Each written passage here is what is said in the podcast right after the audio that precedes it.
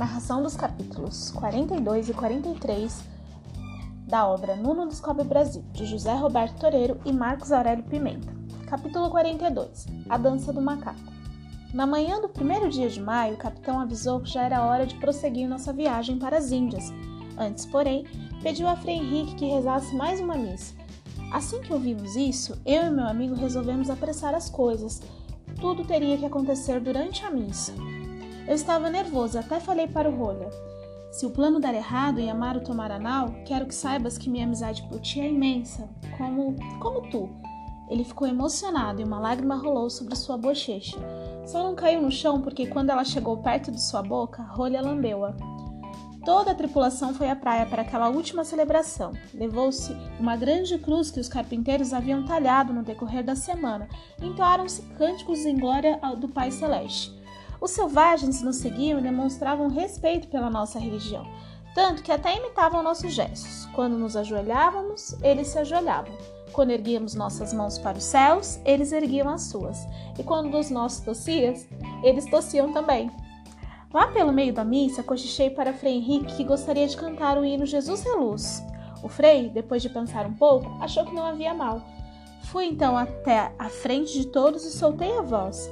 Só que em vez da letra original, cantei assim: Ladrões de piratas e arcabuz, nós queremos enfrentar, pois Amaro jurou pela cruz que nossa nau é de roubar. Logo que terminei, todo mundo virou os olhos na direção de Amaro. Ele então se levantou e gritou: Frei traidor! Eu? espantou-se o Frei. Eu vos confessei o plano do motim e segredo de confissão não se pode revelar? A mim não confessaste nada, disse o Frei. Percebendo que havia caído na mesma armadilha, Amar olhou-me com muita, mas muita raiva e disse: Dessa vez a história vai ser diferente. Homens, atirem! Pois, quando seus comandados tentaram disparar os arcabuzes, aconteceu algo que ele não esperava. Nenhuma bala saiu pelos canos. É que Rolha tinha trocado a pólvora por farelo de biscoito preto. Imediatamente, os guardas de Cabral avançaram sobre os arcabuzeiros e os prenderam. Amaro, porém, conseguiu se livrar e correu na minha direção. Agora te pego, Demonuno! E o que um bravo faria nessa situação? Ficaria firme e lutaria até o fim de suas forças. Eu o que fiz? Corri! E saltava troncos, pulava riachos e mandava minhas pernas irem o mais rápido possível, mas não conseguia me distanciar de Amaro. Isso era ruim, mas as coisas ruins sempre podem ficar piores. E o pior foi que eu tropecei numa raiz e caí. Não tive tempo de pedir ajuda a Deus. Amaro pulou sobre mim e começou a apertar meu pescoço. Vai morrer, demonuno! Desconfio que ele estava certo, porque eu não conseguia respirar e já enxergava tudo embaraçado. Pensei que dali a pouco ia entrar no paraíso. Fechei os olhos e fiquei atento para ouvir as primeiras palavras do além. Mas o que escutei foi: Ai! E depois: Ai! Minha bunda! Ai, ai! Não sentia mais nenhuma mão no meu pescoço. Abri os olhos e vi Amaro com uma flecha espetada no traseiro. Ele pulava e girava como se fosse um macaco a dançar. Guiando-se pelos gritos, os soldados de Cabral nos encontraram e prenderam. Só então avistei Porangaba, mais ao fundo, com um arco na mão. Ela sorriu para mim e sumiu nos matos. Capítulo 43, em que passamos de grumetes a capitães quando voltamos a nau, o capitão Cabral pôs as mãos sobre os nossos ombros e disse: Nuno e Rolha, vós provastes que tendes valor. Doravante não serei mais grumetes, e sim meus pajens. Aquilo nos deixou alegres, pois significava que teríamos uma vida mais tranquila, trabalhando pouco e mandando nos marinheiros e grumetes. Ficamos tão empolgados com a promoção que começamos a sonhar com o nosso futuro. Logo seremos contramestres, eu falei. E depois escrivães, Rolha disse. E aí, pilotos, eu falei. E enfim, capitães, Rolha disse. Então fiz uma grande mesura abrindo os braços e comentei com voz pomposa: Este vosso capacete de balde está encantador, capitão Rolha. Este vosso cetro de vassoura também é muito elegante, capitão Nuno. Para onde ireis com vossa nau, capitão Rolha? Para as Índias. E vós, capitão Nuno? Vou pelos mares afora. Hei de fartar-me com especiarias e hei de encontrar o paraíso. Toreiro, José Roberto, Pimenta, Marcos Aurélio. Nuno descobre o Brasil. Rio de Janeiro, Objetiva, 2011.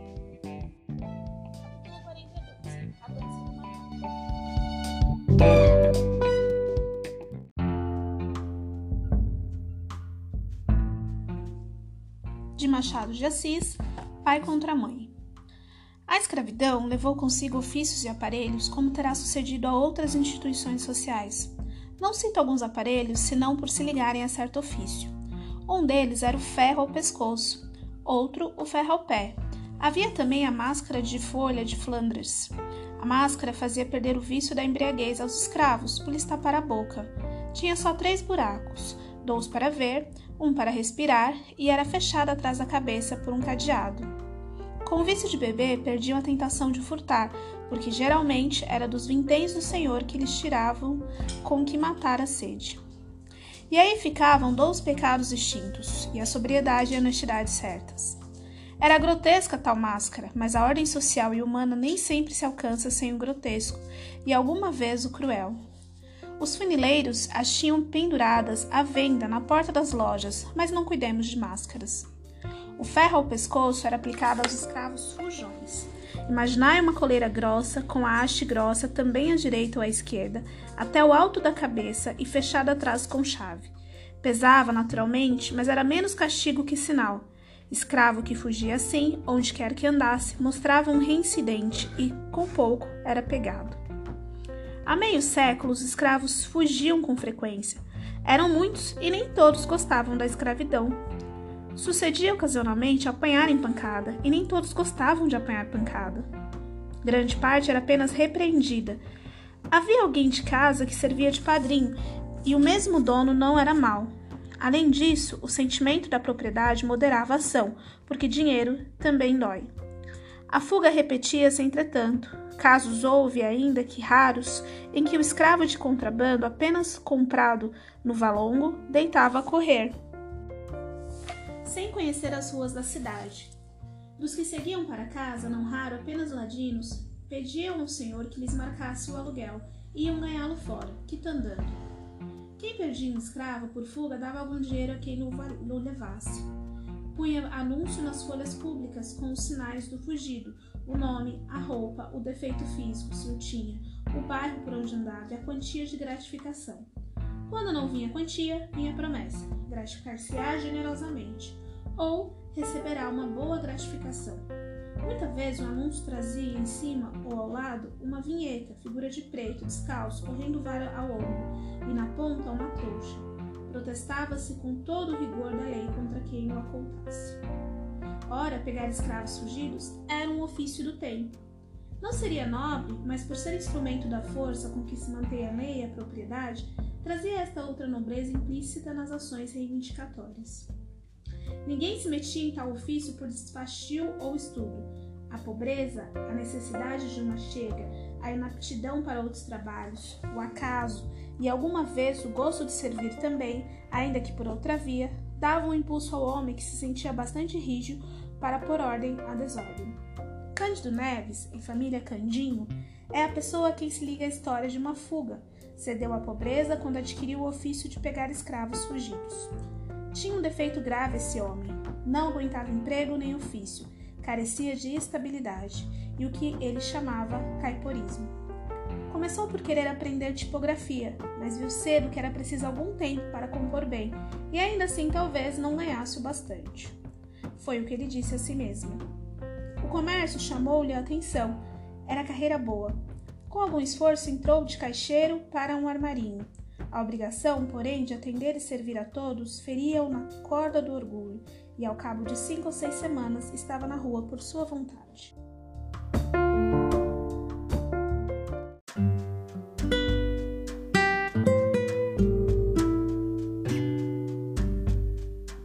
Fiel de cartório, contínuo de uma repartição anexa ao Ministério do Império, carteira e outros empregos foram deixados pouco depois de obtidos. Quando veio a paixão da moça Clara, não tinha ele mais que dívidas, ainda que poucas, porque morava com um primo, entalhador de ofício. Depois de várias tentativas para obter um emprego, resolveu adotar o ofício do primo, do que, aliás, já tomara algumas lições. Não lhe custou apanhar outras, mas querendo aprender depressa, aprendeu mal. Não fazia obras finas nem complicadas, apenas garras para sofás e relevos comuns para cadeiras. Queria ter em que trabalhar, quando casasse, e o casamento não se demorou muito. Contava 30 anos, Clara, 22. Ela era órfã, morava com uma tia, Mônica, e cozia com ela. Não, não cozia tanto que não namorasse o seu pouco, mas os namorados apenas queriam matar o tempo. Não tinham outro empenho. Passavam as tardes, olhavam muito para ela, ela para eles, até que a noite a fazia recolher para a costura. O que ela notava é que nenhum deles lhes deixava saudades, nem lhe acendia desejos. Talvez nem soubesse o nome de muitos. Queria casar, naturalmente. Era, como lhe dizia a tia, um pescar de caniço, a ver se o peixe pegava, mas o peixe passava de longe. Algum que parasse era só para andar à roda da isca, mirá-la, cheirá-la, deixá-la e ir a outras. O amor traz sobrescritos. Quando a moça viu Cândido Neves, sentiu que era este o possível marido, o marido verdadeiro e único. O encontro deu-se em um baile, tal foi, para lembrar o primeiro ofício do namorado, tal foi a página inicial daquele livro, que tinha de sair mal composto e pior brochado. O casamento fez-se onze meses depois e foi a mais bela festa das relações dos noivos. Amigas de Clara, menos por amizade que por inveja, tentaram arredá-la do passo que ia dar. Não negavam a gentileza do noivo, nem o amor que lhe tinha, nem ainda algumas virtudes. Diziam que era dado em demasia a patuscadas. Pois ainda bem, replicava a noiva, ao menos não caso com um defunto. Não, defunto não, mas é que. Não diziam que era. Tia Mônica, depois do casamento, na casa pobre onde eles se foram abrigar, falou-lhes uma vez nos filhos possíveis. Eles queriam um, um só, embora viesse agravar a necessidade. Vocês, se tiverem um filho, morrem de fome, disse a tia à sobrinha. Nossa Senhora nos dará de comer, acudiu Clara.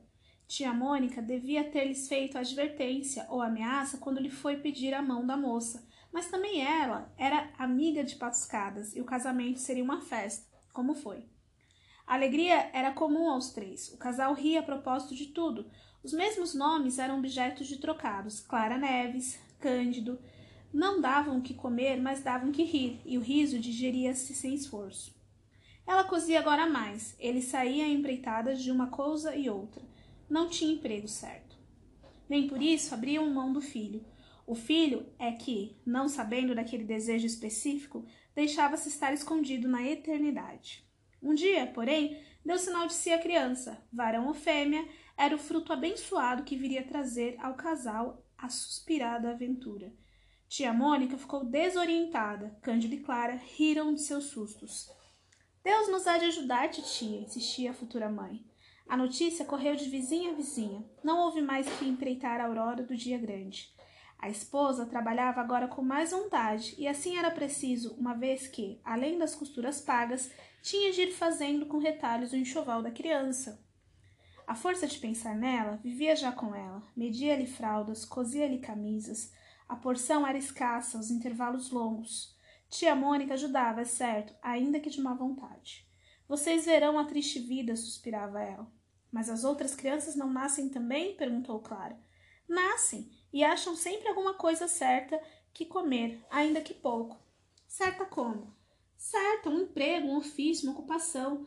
Mas em que é que o pai dessa infeliz criatura que aí vem gasta o tempo?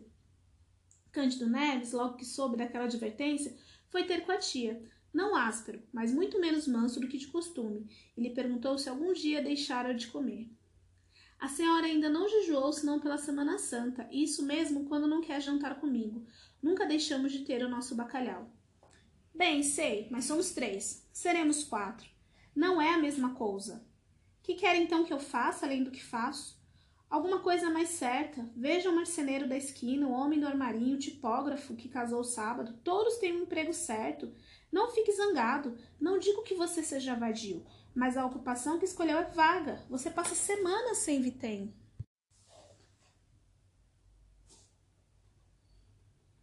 Sim, mas lá vem uma noite que compensa tudo, até de sobra. Deus não me abandona.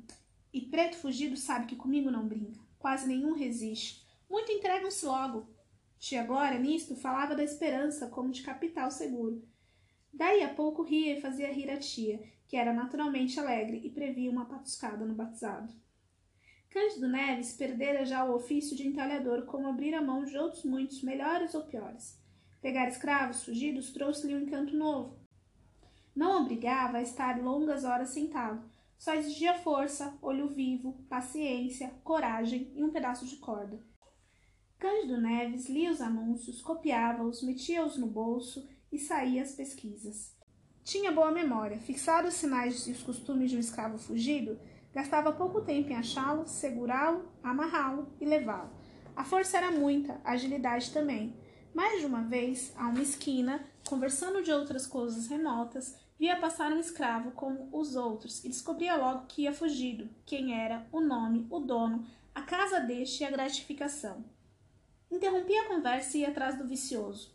Não apanhava logo, espreitava lugar azado e de um salto tinha gratificação nas mãos. Sempre saía sem sangue, as unhas e os dentes do outro trabalhavam, mas geralmente eles os vencia, sem o um menor arranhão. Um dia os lucros entraram a escassear. Os escravos fugidos não vinham já, como dantes, meter-se nas mãos de Cândido Neves. Havia mãos novas e hábeis. Como o negócio crescesse, mais de um desempregado pegou em si e, numa corda, foi aos jornais, copiou anúncios e deitou-se à calçada. No próprio bairro havia mais de um competidor. Quer dizer que as dívidas de Cândido Neves começaram a subir, sem aqueles pagamentos prontos ou quase prontos dos primeiros tempos. A vida fez-se difícil e dura. Comia-se fiado e mal, comia-se tarde. O senhorio mandava pelos aluguéis. Clara não tinha sequer tempo de remandar a roupa ao marido, tanta era a necessidade de coser para fora. Tia Mônica ajudava a sobrinha, naturalmente. Quando ele chegava tarde, via-se-lhe pela cara que não trazia vintém. Jantava e saía outra vez, a carta de algum fugido. Já lhe sucedia, ainda que raro, enganar-se de pessoa e pegar um escravo fiel que ia a serviço do seu senhor, Tal era a cegueira da necessidade. Certa vez capturou um preto livre, desfez-se de suas desculpas, mas recebeu grande soma de murros que lhe deram os parentes do homem. É o que lhe faltava, exclamou tia Mônica ao vê-lo entrar, e depois de ouvir narrar o equívoco e suas consequências. Deixe-se disso, Candinho. Procure outra vida, outro emprego. Cândido quisera efetivamente fazer outra coisa, não pela razão do conselho, mas por simples gosto de trocar de ofício. Seria um modo de mudar de pele ou de pessoa. O pior é que não achava à mão o negócio que aprendesse depressa. A natureza ia andando, o feto crescia até fazer-se pesado à mãe antes de nascer. Chegou o oitavo mês, mês de angústias e necessidades, menos ainda que o nono, cuja narração dispenso também. Melhor dizer somente seus efeitos, não podiam ser mais amargos. Não, tia Mônica, bradou Candinho recusando um conselho que me custa escrever, quanto mais ao pai ouvi-lo. Isso nunca! Foi na última semana do derradeiro mês que a tia Mônica deu ao casal o conselho de levar a criança que nascesse à roda dos enjeitados. Em verdade, não podia haver palavra mais dura de tolerar a dois jovens pais que espreitavam a criança para beijá-la, guardá-la, vê-la rir, crescer, engordar, pular. Enjeitar quê? Enjeitar como? Candinho arregalou os olhos para a tia e acabou dando um murro na mesa de jantar. A mesa, que era velha e desconjuntada, esteve quase a se desfazer inteiramente. Clara interveio. Titia não fala por mal, Candinho. Por mal? replicou tia Mônica. Por mal ou por bem, seja o que for, digo que é o melhor que vocês podem fazer. Vocês devem tudo. A carne e o feijão vão faltando. Se não aparecer algum dinheiro, como é que a família já aumentar? E depois, há tempo. Mais tarde, quando o senhor tiver a vida mais segura, os filhos que vierem serão recebidos com o mesmo cuidado que este ou ainda maior. Este será bem criado, sem lhe faltar nada, pois então a roda alguma praia ou monturo? Lá não se mata ninguém, ninguém morre à toa, enquanto que aqui é certo morrer, se viver a míngua. Enfim. Tia Mônica terminou a frase com um gesto de ombros, deu as costas e foi meter-se na alcova. Tinha já insinuado aquela solução, mas era a primeira vez que o fazia com tal franqueza e calor, crueldade se preferes. Clara estendeu a mão ao marido como ao amparar-lhe o ânimo. Cândido Neve fez uma careta e chamou Maluca tia em voz baixa. A tenura dos dois foi interrompida por alguém que batia a porta da rua. Quem é? perguntou o marido. Sou eu. Era o dono da casa, credor de três meses de aluguel, que vinha em pessoa ameaçar os inquilinos. Este quis que ele entrasse. Não é preciso. Faça favor. O credor entrou e recusou sentar-se. Detou os olhos à mobília para ver se daria algo à penhora. Achou que pouco. Vinha receber os aluguéis vencidos. Não podia esperar mais. Se dentro de cinco dias não fosse pago, poluía na rua. Não havia trabalhado para regalo dos outros. Ao vê-lo, ninguém diria que era proprietário, mas a palavra supriu o que faltava ao gesto, e o pobre Cândido Neves preferiu calar a retorquir.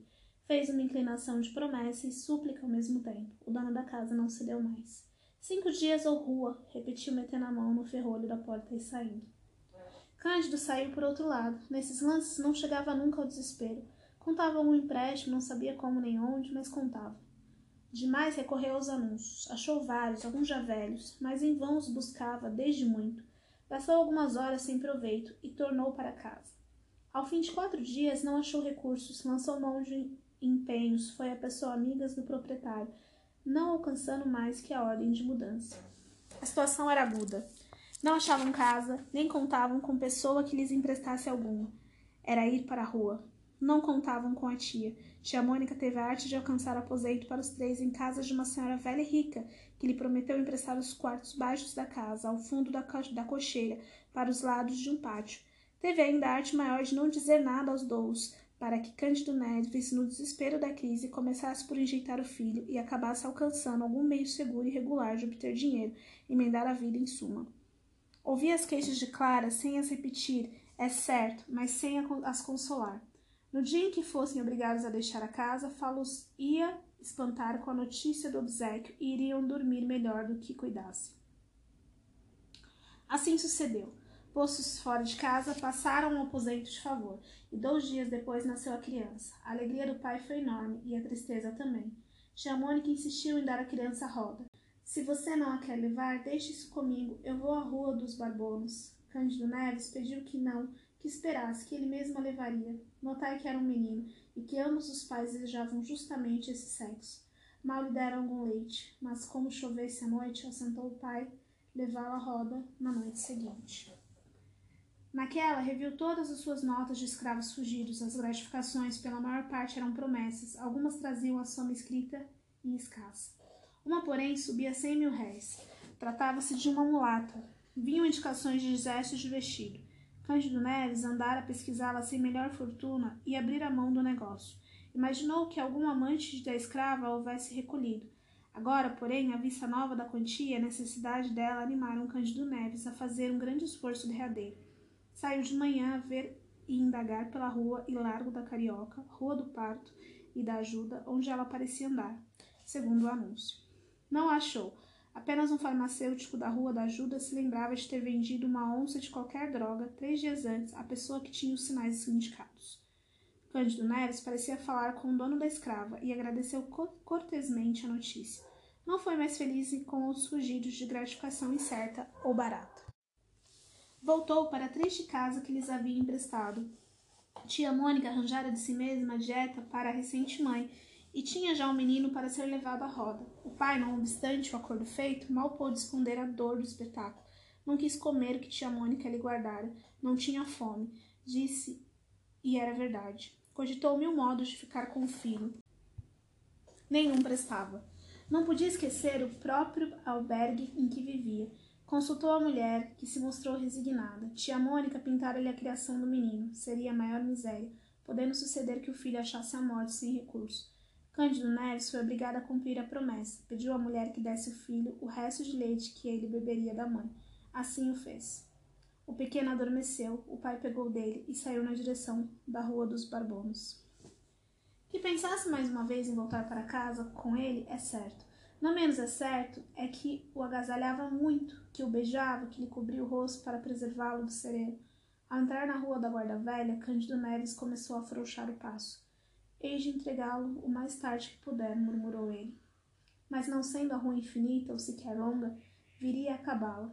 Foi então que lhe ocorreu entrar por um dos becos que ligavam aquela rua à da ajuda. Chegou ao fim do beco e, indo a dobrar à direita, na direção do largo da ajuda, viu do lado oposto um vulto de mulher. Era a mulata fugida. Não dou aqui a comoção de Cândido Neves por não podê-lo fazer com a intensidade real. Um adjetivo basta, digamos enorme. Descendo a mulher, desceu ele também. A poucos passos estava a farmácia onde tiveram informação que referia acima. Entrou, achou o farmacêutico, pediu-lhe a fineza de guardar a criança por um instante, viria buscá-la sem falta. Mas Cândido Neves Cândido Neves não lhe deu tempo de dizer nada. Saiu rápido, atravessou a rua até um ponto em que pudesse pegar a mulher sem dar alarme. No extremo da rua, quando ela ia descer a de São José, Cândido Neves aproximou-se dela. Era a mesma. Era a mulata Fujona. Arminda! bradou conforme nomeava o anúncio. Arminda voltou-se sem cuidar malícia. Foi só quando ele, tendo tirado o um pedaço de corda da algibeira, pegou dos braços da escrava que ela compreendeu e quis fugir. Era já impossível. Cândido Neves, com as mãos robustas, atava-lhe os pulsos e dizia que andasse. A escrava quis gritar. Parece que chegou a soltar alguma voz mais alta do que de costume, mas entendeu logo que ninguém viria libertá-la. Ao contrário.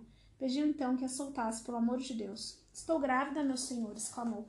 Se Vossa Senhoria tem algum filho, peço-lhe pelo amor dele que me solte. Eu serei sua escrava, vou servi-lo pelo tempo que quiser. Me solte, meu senhor moço. Siga, repetiu Cândido Neves. Me solte. Não quero demora, siga. Houve aqui luta, porque a escrava gemendo arrastava-se assim e ao filho. Quem passava ou estava à porta de uma loja compreendia o que era e naturalmente não acudia. Arminda ia alegando que o senhor era muito mau e provavelmente a castigaria com açoutes, coisa que, no estado em que ela estava, seria pior que sentir. Com certeza, ele lhe mandaria dar açoutes. Você que tem culpa. Quem lhe manda fazer filhos e fugir depois? perguntou Cândido Neves. Não estava em maré de riso por causa do filho que lá ficara na farmácia à espera dele. Também é certo que não costumava dizer grandes coisas. Foi arrastando a escrava pela rua dos ourives em direção à da alfândega, onde residia o senhor. Na esquina desta, a luta cresceu. A escrava pôs os pés à parede, recuou com grande esforço, inutilmente. O que alcançou foi, apesar de ser a casa próxima, gastar mais tempo em lá chegar do que devera. Chegou, enfim, arrastada, desesperada, arquejando. Ainda ali ajoelhou-se, mas em vão. O senhor estava em casa, acudiu o chamado e ao rumor. Aqui está a Fujona, disse Cândido Neves. É ela mesma.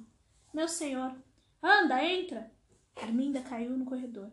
Ali mesmo o senhor da escrava abriu a carteira e tirou cem mil réis de gratificação.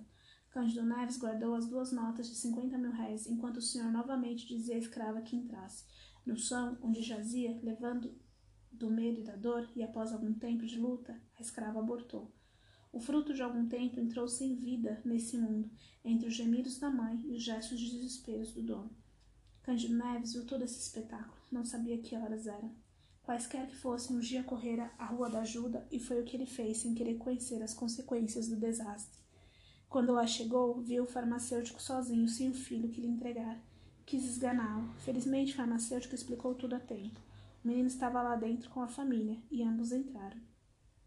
O pai recebeu o filho com a mesma fúria com que pegara a escrava fugindo de lá há pouco.